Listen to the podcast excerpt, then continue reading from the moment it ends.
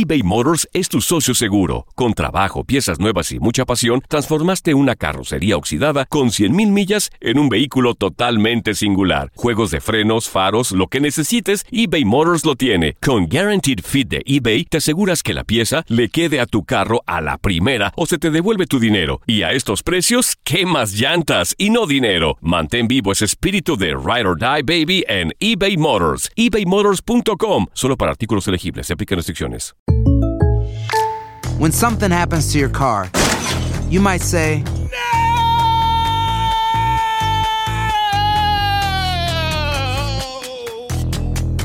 My car. but what you really need to say is something that can actually help. Like a good neighbor, State Farm is there. And just like that, State Farm is there to help you file your claim right on the State Farm mobile app. So just remember, like a good neighbor, State Farm is there. State Farm, Bloomington, Illinois. Hay dos cosas que son absolutamente ciertas. Abuelita te ama y nunca diría que no a McDonald's. Date un gusto con un Grandma McFlurry en tu orden hoy. Es lo que abuela quisiera. Barapapapa. En McDonald's participantes por tiempo limitado. The Home Depot tiene el regalo ideal para el papá que hace de todo por su familia, como tener el césped cuidado y el patio limpio para disfrutar más del verano juntos. Además, te llega hasta tu puerta con entrega el mismo día. Obtén hasta 150 dólares de descuento en herramientas inalámbricas para exteriores de Milwaukee. El mejor regalo para papá lo encuentras en The Home Depot. Haces más, logras más. Orden artículos seleccionados en inventario antes de las 4 pm, sujeto a disponibilidad. Movimiento detrás de la línea de golpeo. It's our time. This day is our day. This moment is our moment. Our fans, our home, our team. Let's go, baby. One, three, one, two, three. El balón es centrado. Keep attacking the ball. Keep attacking the ball. Comienza ahora Play Action de Tu DN Radio, un podcast dedicado a analizar toda la actualidad de los emparrillados de la NFL. ¡Comenzamos! ¿Cómo están? ¿Cómo están? Bienvenidos. Ya es martes, es día de Play Action. ¿Cómo están ustedes? Momento de revisar todo, escudriñar todo lo que ha sucedido en la NFL en esta semana 9. Y conmigo están, pues, el dúo dinámico Iker González y Ana Muñoz, los niños de la NFL. ¿Cómo están, muchachos? ¿Cómo les va? Felicidades, ganaron sus Steelers. Un gusto, Octavio, por fin decir que también ganaron tus San Francisco 49ers. Ya se estaban tardando. Y pues muy felices de estar nuevamente en este nuevo episodio de Play Action. Un gusto que nos estén escuchando. ¿Cómo te encuentras tú, Iker? Eh, perfectamente bien, lo mencionaba Octavio. Sí, ganaron los Steelers, ganaron los 49ers. Así que todos estamos eh, felices el día de hoy. Todos ganan y ya estamos listos para hablar de la NFL. Que sí, a priori en esta semana 10 parecía que no teníamos juegos tan atractivos con ese eh, Chicago contra Panthers, luego con el Jets contra Raiders. Pero me parece que hubo eh, juegos, sobre todo para analizar, ¿no? Y ya nos estamos enfilando Juegos al- muy reñidos. Sí, de juegos- verdad, Sí. juegos muy reñidos. súper cerrados, de verdad. Esta semana tuvimos grandes, grandes actuaciones de muchísimos jugadores, tanto en la ofensiva como en la defensiva. Y pues ahora sí que platicar de un super juego que de verdad yo, lo- yo viví de tantas emociones viendo esta presentación entre los Chargers contra los Lions de Detroit. Octavio, no sé cómo te sentiste acerca de este partido que ha sido uno de los mejores que he visto de, de- verdad en mucho tiempo. Fue, fueron sorpresa tras, tras sorpresa, unas jugadas increíbles de ambos equipos. Jared Goff haciendo un trabajo impresionante, Justin Herbert también. Al final se lo llevaron los Lions claramente, pero pues ahora sí que mucho que comentar de este partido. Pues justamente ese es el partido de la semana. Vámonos con él. Los Chargers contra los Leones de Detroit. Este es el juego de la semana.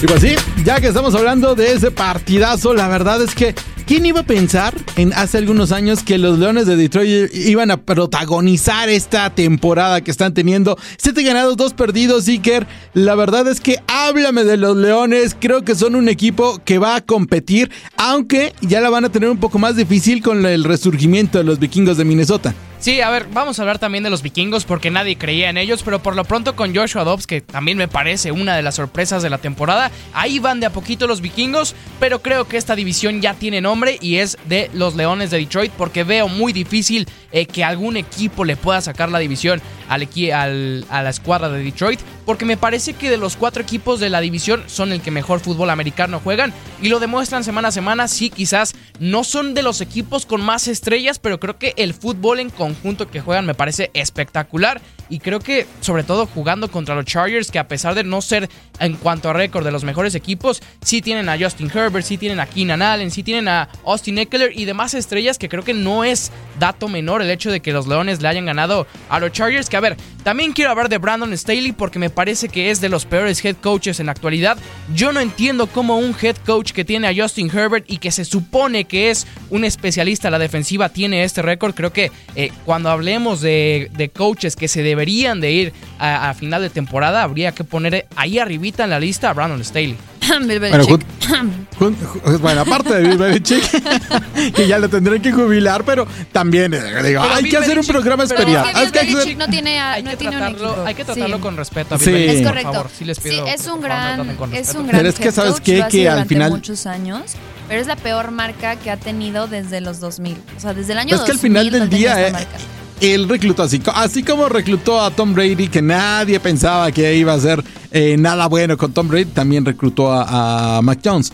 Entonces, eh, me parece no que sí, eh, bien, y sí. no le salió nada bien. La No le está es saliendo que- nada Es bien. que el problema con Bill Belichick es cuando ejerce esta labor también de general manager, que no es bueno. Ya se ha comprobado que Bill Belichick es más head coach, pero creo que también sí está en la lista de los principales entrenadores que deberían de salir, pero con calma. También que no se nos olvide Sí, todo lo que hizo con los Patriotas. Ha ¿no? tenido, es que creo que también pues no podemos cargarle todo a Bill Belichick. Ya sabemos que ya estas últimas temporadas sin Tom Brady no han sido lo mismo desde obviamente se nos fue eh, la leyenda de la NFL.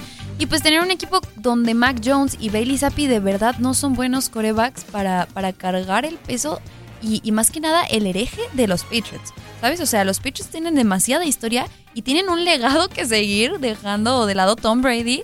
Y pues obviamente esto no se ha visto en los últimos juegos que han vivido por múltiples razones, tanto a la ofensiva como en la, de- en la defensiva. Entonces ya, ya hablaremos mucho más de ellos más adelante. Y hablando de ofensivos, yo creo que es momento de pasar a la sorpresa de la semana. Todo. Esta fue la sorpresa de la jornada. Y sí, justamente la sorpresa de la semana es seguramente el que va a ser el novato ofensivo del año. Y por ahí ya lo están poniendo como. eh, Inclusive ya, ya entró en Dilo los sin momios. miedo, Octavio. Hay Ya que entró en ponerlo los momios. Hay que ponerlo porque es un Eh, candidato. entró en los momios, ¿eh? Para, para entrar como candidato al MVP. CJ Stroud. ¿Quién iba a pensar que eh, los, los Texans se iban a llevar esta joya? Y quién iba- la verdad es que el desarrollo que está teniendo este quarterback ha sido espectacular. Creo que eh, lo que estamos viendo con los Texans es un resurgir del fútbol americano en, en esa ciudad que había sido tan castigada, que ha sido tan castigada. Tuvieron a los petroleros, se les fueron. Uy. Tuvieron. eh, te- Y aparte de todo, ¿sabes qué es lo peor de todo? Que, que los Titans están presumiendo los uniformes de los petroleros de Houston. Ah, Y sí. eso Sí. sé, sé que les está doliendo tanto que la Universidad de Houston sacó este año un uniforme muy parecido al de los petroleros y la NFL lo, lo- les, les metió un manotazo y les dijo, no, ¿sabes qué? Que si vuelves a hacer eso te vamos a demandar porque ese uniforme está registrado. Es Pero correcto. imagínate, la, la, la, la ciudad de Houston necesitaba a CJ Stroud como lo están teniendo. Necesitaban un héroe después de que Deshaun Watson hizo lo que hizo. Y que pero dejaron bueno, pasar una generación de jugadores que llegaron a tener a, a, por ejemplo, a JJ Watt y que no ganaron nada con esa clase de jugadores. Sí me parece que es importante lo que está haciendo por lo pronto CJ Stroud con los Tejanos. Es correcto, Sí, y claro. además, no, yo quiero mencionar algo que, que no hemos mencionado en los últimos días, pero claramente el desempeño de Joe Burrow no ha sido el mismo, ¿estamos de acuerdo? O sea, en este último partido tuvo muchísimos errores, tuvo muchas intercepciones, muchos sacks, muy importante. La velocidad en la que CJ Stroud soltaba el pase a comparación de Joe Burrow es impresionante. Y hay que hablar de esto porque creo yo que a principios de año, Iker estará de acuerdo conmigo, eran de nuestros favoritos de la conferencia americana, ¿sabes? Y no puedes permitir estos errores en una franquicia como esta y más que nada teniendo armas como las tienen los Bengals. O sea, tienes a un Joe Mixon, a un Jamar Chase que de verdad se merecen. T. Higgins, T. Boyd. O sea, de verdad, tienes de verdad tantos jugadores que se merecen este, es- ¿cómo se puede decir? Pues Un mejor- una salir mejor versión de adelante, Joe una Burrow. mejor, Sí, es correcto. definitivamente no estamos una viendo mejor la, versión no de Joe estamos Burrow. viendo la mejor versión de Joe Burrow ni, ni de los Bengals, me parece. Creo que sí, al inicio de la temporada sí, evidentemente jugó el factor de que Joe Burrow estaba lesionado de la rodilla, pero ya deberíamos de empezar a ver una mejor versión de los Bengals, sobre todo considerando lo apretada que está la división, donde pues, La es de división las divisiones no, con, donde todos increíble. los equipos tienen marca ganadora y donde cualquiera se podría meter, inclusive ya cualquiera podría ganar la división.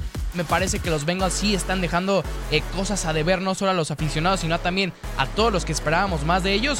Pero cuando estás en una división así, también luce bastante complicado. Una división súper competida, Iker, ya lo mencionábamos, decíamos, ¿qué onda con la división?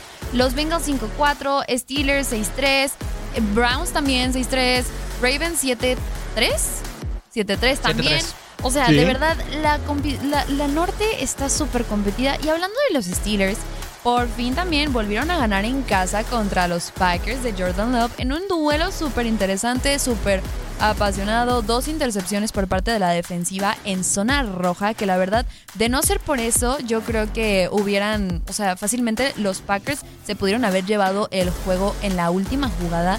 Esa intercep super intercepción que, que, Que hasta nos dejó la imagen de Minka Fitzpatrick Sí, como, ejerciendo como, de coordinador, como coordinador defensivo. defensivo de los Steelers.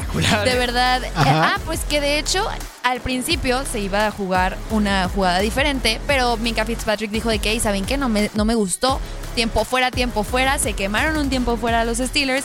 Y ahí fue cuando Minka Fitzpatrick llega y no sé qué les dijo, pero les dijo lo que lo, lo, lo de Dios. O sea, sí, él sí, les dijo de Oye. todo y hay que hacerle caso a Minka Fitzpatrick porque Es es, de los mejores jugadores y además la Es de los posición en la que sí. juega también se presta para que Minka Fitzpatrick sepa lo que va a pasar y, se- y lo, lo, lo mostró muy bien sobre todo. Y lo leyó eh, perfecto. Lo leyó perfecto y Sí. así se vio con la intercepción. Sí, se vio de este modo con la intercepción. Kenny Pickett lleva más de 130 pases sin ninguna intercepción, cosa que también está empezando a hablar mejor. El, el muchacho empieza a recuperar la confianza en sí mismo. Lo que ha presentado en los últimos drives ha sido de verdad impresionante ver, ver que por fin se está formando un carácter en este jugador. Es mucho para los fans de los Steelers, incluyéndonos a nosotros, porque la verdad sí necesitamos esas armas ofensivas que no tenemos todo el tiempo. Sabemos que nuestra defensiva con TJ Watt que ya llegó a los 88 sacks superando a su hermano, a JJ Watt, ya hablábamos de él. Este, pero, pero más que nada es esto, preparar a la ofensiva para seguir demostrando un nivel en el que de verdad puedan competir, porque ya lo dijimos, su competencia en la norte de la americana es increíble. Yo creo que los, eh, los Steelers se van a meter al playoff. De hecho, creo que de Se ahí que. todos se van a meter todos. Todos O sea, se van a meter, Los cuatro, una, los una cuatro se van a meter a los playoffs. que los cuatro se metieran, ¿eh? O sea, no... Ya ha sucedido, ya ha sucedido. Eh, me parece que en algún momento en el oeste de la Nacional hace poco se metieron todos. Arizona, San Francisco, los Rams y también se metieron los Seahawks, se, met- eh, se metieron al, al playoff. Pero me parece que esto lo, lo que vamos a ver en la, en la conferencia americana es eso. Porque aparte de todo, dime de otras conferencias, de otras divisiones, qué equipos podrían retar a estos eh, titanes del norte. Eh, en el este, todo el mundo vemos como claro que se lo va a llevar Miami. Buffalo no es realmente contendiente hasta lo que hemos visto hasta el momento, no es contendiente para ya el playoff. ¿Ya Bills, dejaste ir a los ya, Bills, Ana? ya los Ya, dejé dejamos de- ir, ya los dejaste ir, dejé qué bueno. El sur me parece que eh, va a ser de, lo, de los Texans y ahí, me, ahí puede ser, ¿no? Un, un rival para eh, entre los Texans, los Jaguars, Ahí creo que puede creo que ser. podría salir quizás eh, dos equipos que podrían llegar a playoffs. Sabemos que los Jaguars Sí. actualmente son los líderes, pero lo que están haciendo los Texans tampoco lo podemos dejar de lado y creo yo también que les podría alcanzar para meterse a los playoffs. Y en el oeste vamos a tener nada más a Kansas City y el resto no. O sea, San Diego no va, no va a arrancar, Denver No. tampoco, los Raiders menos. Entonces creo que sí podría darse el caso ¿eh? de cuatro equipos pregunta. del norte. Una pregunta. ¿Qué? O los Broncos están mejorando o los Bills están empeorando. Los Bills no eran de verdad, Ana. Yo te lo dije al inicio de la No, temporada. toda la No vida te lo hemos creer. dicho. Perdón. Toda la vida te lo hemos dicho, Ana. Los Bills son los papás. Ya vi, Los Bills ya vi. no existen, son los Me papás. fallaron. Sí, la verdad. Y, y ayer. Opiniones de esa última no. jugada, ¿eh? Opiniones de última quiero, quiero jugada- escuchar Ojo. opiniones de esa última Es jugada, el por favor. peor castigo que le pueden poner a la defensiva. Como que too Pero many es que- men on the field. Ese Pero pe- es que es la el peor castigo. La secuencia está así como de una película cómica, ¿no? Porque eh, te, te castiga, les prácticamente le regalaste el partido al rival. y terminas justamente eh, lo fallan, fallaron el, gol de campo, o sea, fallaron el gol de campo, ya les habías regalado esa eh, interferencia de pase absolutamente ridícula, después fallan el gol de campo y resulta que tienes un hombre de más. Dios mío, la secuencia y justamente por eso Iker hoy corrieron al coordinador ofensivo de los Bills. Sí, y creo bueno, que pues también están echando razón, mucha culpa a Ken Dorsey, me parece que no, no todo pasa por el coordinador ofensivo. Creo que también tendríamos que hablar de las entregas de balón de Josh Allen. Correcto, a eso iba yo también. Porque no está jugando Sí. como Josh Allen.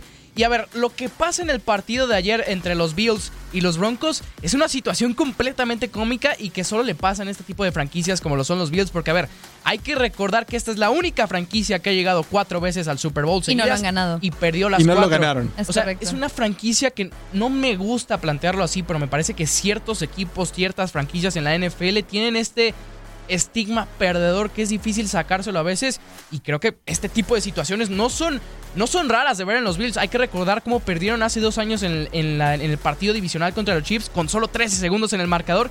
¿Sabes? La neta, la neta, qué difícil ser aficionado de los Bills porque estás siempre en constante riesgo. Sí, sí, esas sí, Aquellos siempre estás en cuatro el alambre. Creo que la gente ya ¿Sabes debió de dejar de irle a los Chiefs. ¿Sabes qué es lo Perdón, peor de todo. Iker? Que no es eh, estigma de equipo perdedor, es estigma de equipo casi ganador, que es incluso que peor que, se ser un equipo las- Es que es perdedor. peor, Es- es lo peor de- Exacto, Es- se es quedan peor atrás todo eso. el tiempo. Porque tienen buenas temporadas, tienen buenos jugadores, tienen jugadores en el Salón de la Fama, pero siempre se quedaron ahí a la deriva, se quedaron, les faltaron cinco centavos para juntar el peso, se tuvieron que eh, tragar cuatro Super Bowls, ahora tienen un talento como Josh Allen y no va a pasar nada con ellos, y es que justamente lo que vimos ayer es los Bills de Buffalo en su máximo esplendor, regalando el partido en dos formas. Porque aparte de todo, ya los habían Para controlado. Esa era cuarta Ravens. oportunidad. bueno, sí, para regalar partido a los Ravens. Y bueno, vamos a platicar un poco acerca de San Francisco que por fin ganaron. Por fin ganaron ¿Cómo los te sientes, Octavio? 49ers. ¿Cómo te sientes que Ya, un mes después un puedes decir sí, que ya los puedes 49ers Tranqui. respirar un ratito. Ya, ya Tranqui. respira, Octavio. Ya sabemos que estabas pasando por una mala racha, tanto tú como tus 49ers. Lo vimos muy claro, pero ya, ya puedes respirar, ya eres libre. Ya soy libre. Hoy eh, ya no te podemos hacer burlar. tranquilo. Yo te quiero preguntar, Mira, Octavio, ¿los 49ers son de verdad ahora sí? Yo creo que los 49ers son un equipo que tiene muchísimo talento. Aparte de todo, ¿sabes qué? Que tienen talento, pero de estos de los que pueden trascender mucho más. Porque eh, en un futuro, cuando se retire eh, Bowden, yo creo que muy pocas personas van a dudar que puede estar en el Salón de la Fama. Cuando se retire... eh, eh, no sé, Divo Samuels también podría entrar al Salón de la Fama. Obviamente McCaffrey George también podría entrar al George Salón de la Kittle. Fama. George McCaffrey Kittle. va a ir al Salón de la Fama. Directo. McCaffrey, con o sea, directo sin el- Oye, que escalas. por cierto ya paró su racha. Ya paró Sí, su hombre, racha no sé si vieron- no sé si La vieron la rueda con de Moore prensa. Sí, con una Sí, situación que inclusive le preguntan que... Yo soy muy malo, no metí touchdown. Y yo, ¿cómo dices eso? Pobrecito McCaffrey, sí se No. merecía romper el récord, ¿eh? Sí, lo Sí, merecía, pero lo dejó lo merecía. empatado. Sí, sí, sí. Sí, la verdad. Y los 49ers van a regresar. Creo que es un equipo contendiente. Yo todavía lo sigo viendo un pasito abajo de las Águilas de Filadelfia. Yo creo que todavía están un escalón abajo de las Águilas, sobre todo en el, en el tema de cocheo. Creo que están allá abajito, se van a dar un llegue en diciembre, van a jugar en temporada regular. En lo que podría ser un, un espectacular final de, de conferencia, como no lo fue el año pasado, porque el año pasado lesionaron a Purdy y San Francisco se vino para abajo. Pero sí creo que eh, este año seguramente los vamos a tener en el, en el playoff, a menos de que Seattle diga algo, ¿no? Y, y- y- y el tema es, No, en la sí, conferencia, perdón que te interrumpa, pero Seattle con Gino Smith no va a ningún lado, ¿eh? No. pero tienen el mismo récord. Sí, pero, tres. pero a fin de Pero cuentas... Steelers también tiene el mismo Sí, récord hay que, equipos que, que no, que el récord no hay que Que son los sí. papás, que son los papás, exactamente. Seattle, yo creo ¿Sabes? que, hablando en el caso particular de Seattle, perdón, creo que sí se van a meter a playoffs, pero no me parece que sean un equipo como para tan no siquiera van a hacerle cosquillas a Yo digo que 49ers, salen ¿eh? en la primera ronda de playoffs. Ya quiero restregarles a ambos eh, en la cara, a, a los dos, les quiero restregar a los Browns. La semana pasada yo les dije que los Browns est- eran, estaban en mi top 5 en el, en el Hoy Power precisamente Ranking. cambió mi top 5, eh, debo decirlo. Yo también, Sí. ya estaremos hablando de eso más adelante, pero. Ya más adelante, Tenía pero razón, quiero que sepan tenía razón, que los Browns. Octavio Rivero. Pero tenías razón. Y más No con duden el de mí. regreso de Deshaun Watson. no, esta vez no voy a dudar de ti, Octavio. Creo que ya lo mencionábamos, para regalar partidos están los Ravens. De verdad, no hay equipo que, que pierda más partidos por, por ventajas. ¿Sabes? O sea, en esta ocasión llevaban una ventaja, ventaja de 14, 16 puntos y los Browns lograron sacarle el juego, de verdad, un juego impresionante. No, no entiendo cómo los Ravens se permiten tantos errores, o sea, permiten tantas yardas al final del día y, y- y no, no, es- no son un equipo que también, o sea, si llegan a playoffs, los van a eliminar. Por, ¿A los por Ravens? Este tipo, sí, a los Ravens. Por este tipo de Yo no cosas. sé, ¿eh? No, yo sí lo creo. Yo no los veo, yo no los veo contendientes Yo al Super tampoco, Bowl, ¿eh? para yo nada. no los veo. Yo creo que en, en la americana, no. siguen siendo una mentira para mí. Para mí, Lamar Jackson sí, sí será un gran coreback, sí será un coreback que te corre, que jugador. te hace pases. Es exacto, es un gran jugador, pero al final del día sigue teniendo muchos errores, dos intercepciones, que quieras o no esas intercepciones, pues les dan una ventaja gigantesca al equipo de los Browns, lo que pues al final del día los lleva a la victoria. Y, y pues te digo, un regreso como estos son cosas que la defensiva tendría que empezar a ver. O sea, de, de verdad, su coordinador defensivo debería, debería estar checando qué es lo que está pasando. ¿Por qué, ¿Por qué les regresan tanto? Esa es Bueno. mi duda que yo quiero saber. Pero ya que hablamos de Deshaun Watson, Ana, por favor, dinos el recuento de los daños en esta Hablando semana de la precisamente. NFL. Hablando sí, de Deshaun Deshaun Watson, Watson, nuevamente. Cuéntanos. Apenas iba regresando de una lesión y otra vez vuelve Ya chole con Deshaun lesionado. Watson, ¿no? Ya, ya. Sí, Ya ¿qué que se vaya ¿Por qué- Catemaco por qué a se hacer una limpia. tanto? O sea, si una limpiecita o algo no estaría nada mal, un mal de ojo le, le echaron a este hombre, porque Pues de es verdad. que el tema es que corre mucho. O sea, el tema es que los quarterbacks antes no se lesionaban tanto. Tom Brady no se lesionaba tanto porque Tom Brady era. Pero es que Tom Brady estaba en era Tom Brady. la- sí, pero es que estaba en, el- en la bolsa de protección y de repente nu- nunca corría, nunca arriesgaba de más. Y Deshaun Watson sí es un hombre que lo quiere hacer, que quiere correr, que trata de, de alargar la jugada. Y los quarterbacks ganadores realmente son los que, ok, si ya no tengo jugador disponible, voy a mandar la pelota afuera. Es- No importa.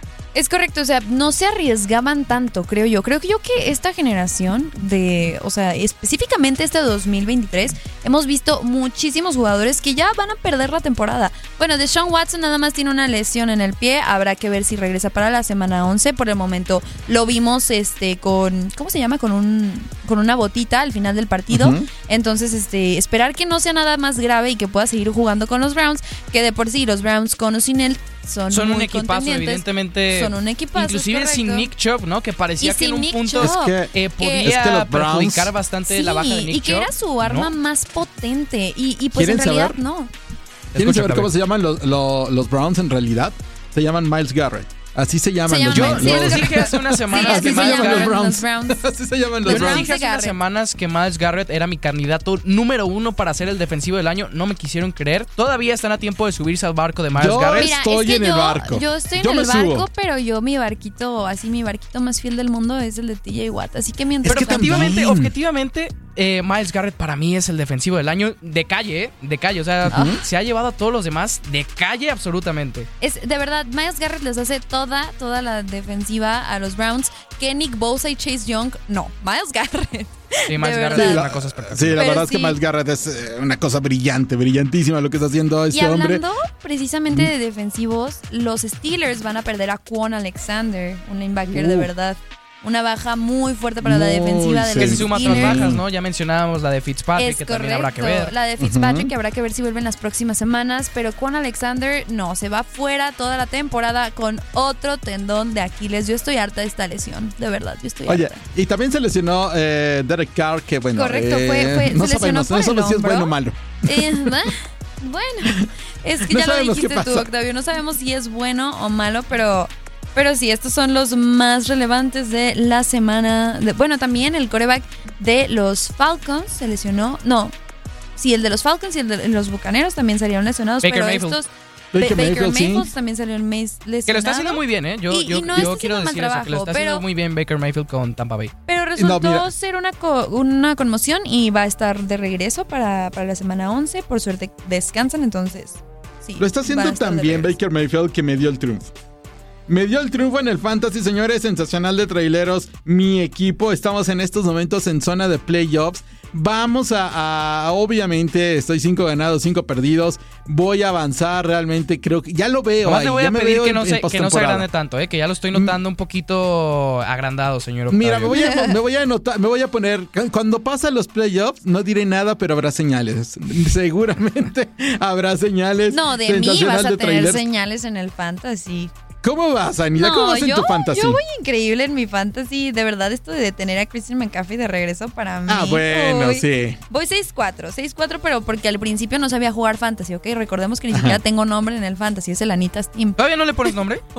Con todas No, las ¿verdad, propuestas que Anita te dimos la Steam? semana pasada, ¿en serio? No, todavía no tiene nombre. ¿Sabes pero- qué? Eh, eh, Créate una historia de Instagram para ponerle un nombre al equipo de, de Ana, De- por favor. Ok, eh, hoy mismo la subo nombre. para ver Sí. qué, qué nombre queda. Pero sí, en efecto, esta semana creo que tuvimos grandes presentaciones de muchísimos jugadores. Eh, no tuve a ninguno en el equipo porque, vaya, o sea, por suerte no jugué contra un Dak Prescott que de verdad, wow, increíble. Hizo, ¿cuántos puntos hizo Octavio? ¿37? 37.8 eh, hizo Dak Prescott. Eh, llamar el Rey León Gibbs tuvo 26.2. Keenan Allen tuvo 40.5. Keenan Allen. ¿Me Trey creerás que lo perdí? ¿Lo Lo, perdí en el fantasy. No sé por qué, o sea, según yo, no sé cómo lo perdí, pero yo lo tenía en el fantasy de que a principios de temporada y creo Ajá. que hizo como 4 o 5 puntos de que un día y dije, ay, lo voy a cambiar por ¿Sabes? alguien más. Y no inventes, ahora me arrepiento. ¿Sabes cuál es una gran estrategia en estos momentos, Ana? Ve por todos los Texans, porque son agentes Sí. libres. Nadie Sí, daba un nadie tiene centavo por los Texans. Ah, a quien sí tengo es a Devin Singletary. Ah, bueno. Para que- Pero nadie daba un centavo. Nadie daba un centavo Sí, por ¿no? los Texans y ahorita todo el mundo quiere a los receptores. Los- o sea, un receptor de los Texans que tuvo, no sé, 35 puntos este fantasy. Entonces es el momento de ir por... Y era agente libre. Es el momento de ir por los Texans como agentes libres porque están teniendo una gran campaña. George Kittle tuvo 20.6 puntos. La verdad es que mi equipo, el sensacional de traileros, está rompiendo los esquemas y soy, les digo, el novato sensación en mi liga. Pero bueno, hablando de ligas, ya casi nos vamos. Este es el Power Ranking de Play Action. ¿Cuál es tu Power Ranking de la semana, Anita? y Me no me gusta vuelvas a dejar mucho. fuera las águilas Me de gusta Filadelfia. mucho mi No Power me los Ranking. vuelvas a dejar. Mira, es que se vale porque no, o sea, ¿Por qué? estaban en, en la cima, ¿sabes? Ya eh, en la cima hace frío, entonces por eso las dejamos ahí. Pero ahora, ahora sí los pusiste, ¿no? Pero ahora quiero imaginar ahora que sí sí, están. mira, son mi primer lugar. Obviamente, ya lo mencioné. Ajá. Para mí ellos están en la cima. Así que las Águilas de Filadelfia permanecen en mi top 1. En el número 2 tenemos a Kansas City. El número 3 regresaron, porque yo la verdad sí creo en ellos como tú, Octavio. Los Ujú. 49ers están de regreso. El Qué número verdad. 4, sí, o sea, la Sí. verdad han cumplido, ¿sabes? O sea, No le lo des cuerda, pudieron Octavio, para que hable de cumplir los después de 49ers, un por mes favor, y no lo le hicieron. Es- perdón, perdón, pero, pero esta vez lo voy a hacer porque después de un mes creo que fue una victoria súper contundente. Y después tenemos a los Dolphins en mi posición número 4 y me subo al barco de Octavio. Pongo a los Browns en el número 5. Bien, me parece muy bien el. Con y sin coreback. No, sí, con y sin coreback, los Browns. Yo tengo un power ranking más o menos similar porque sí, en la quinta posición también aparecen eh, los Browns, que me parece que es un equipazo, evidentemente. Y yo de aquí lo voy a volver a decir: Miles Garrett para mí debería de ser el defensivo del año. Después, número 4, Octavio, a ti te va a gustar esta posición porque están los 49ers. Después, número 3, los Lions de Detroit, porque creo que sí, al menos en este preciso momento tienen mejor marca que los 49 y en el número 2 Kansas City no jugó pero creo que sigue siendo al menos en cuanto a récord el mejor equipo de la conferencia americana y aunque no me guste porque creo que podrían eh, jugar un mejor fútbol americano del que están jugando en la primera posición siguen siendo los Eagles porque sí eh, son el equipo que mejor marca tiene de la NFL y me parece que siguen siendo el candidato número uno para estar en la, en la final eh, de en la final de la conferencia nacional Pues mira, yo tengo en mi Power Ranking en el número 5, fíjense, ustedes fu- fueron más benévolos que yo. Yo tengo en el número 5 a San Francisco, regresa al Power Ranking. Creo que vencer a, a Jacksonville, que traía cinco victorias en forma consecutiva, que traía a Trevor Lawrence jugando de una muy buena forma. y de la que forma en la que San- los vencen ¿eh? Y aparte de todo, los, los humillaron en casa. O sea, los humillaron en Jacksonville. Creo que eh, fue un golpe de autoridad de los 49. Están en mi número 5. Todavía no me convencen para subirlos más. Detroit para mí es el número 4. Creo que los Leones están teniendo una campaña espectacular. Jared Goff es un gran, gran, gran eh, quarterback. No sé por qué lo dejaron ir los Rams. Bueno, sí sabemos por qué. Porque querían ganar un Super Bowl rápido. Cleveland lo tengo en el número 3. No, después ya, de esa ahí, ahí te victoria fuiste, ahí te fuiste muy lejos, ¿eh? Ahí te fuiste muy Co- lejos. Esa victoria contra Lejísimos. Baltimore me parece que me pone a, a- a los no, Browns. no, ya- ya- también. En el número tres. ¿Cómo crees, no? Y obviamente en el número 2 va a estar Kansas City, que lo mejor que hizo esta semana fue en el concierto de Taylor Swift en Argentina. Travis Kelsey, eh, eh, pues ahí besuqueándose. Ya, ya es el primer beso que se dan en forma oficial. Y en el número Qué 1, bonito. las Águilas de Filadelfia. Esa es mi Power Ranking. Muchachos, ya nos vamos. Hasta aquí llegó Play Action. Iker, al último apunte. Eh, me parece que sí, tuvimos una semana bastante sorpresiva y no, no olvidemos que vamos a tener una semana aún mejor porque con el partido del jueves, partidazo el que tenemos Baltimore Ravens contra Cincinnati Bengals en busca de ver eh, cómo va a seguir esta división eh, del norte de la América. Y con el partido de lunes por la noche, claro que sí, El- un el rematch, adelanto. el El rematch rematch, del del Super Bowl. Bowl Chiefs contra las Águilas. Se viene un super juego. Así que vamos a tener una gran semana. Hasta el próximo martes, Ana Iker. Adiós, vámonos. Es hora de guardar las sombreras y pulir los cascos. Hasta aquí llegó Play Action. Los esperamos la próxima semana para analizar toda la actividad de la NFL con tus amigos de Tu DN Radio.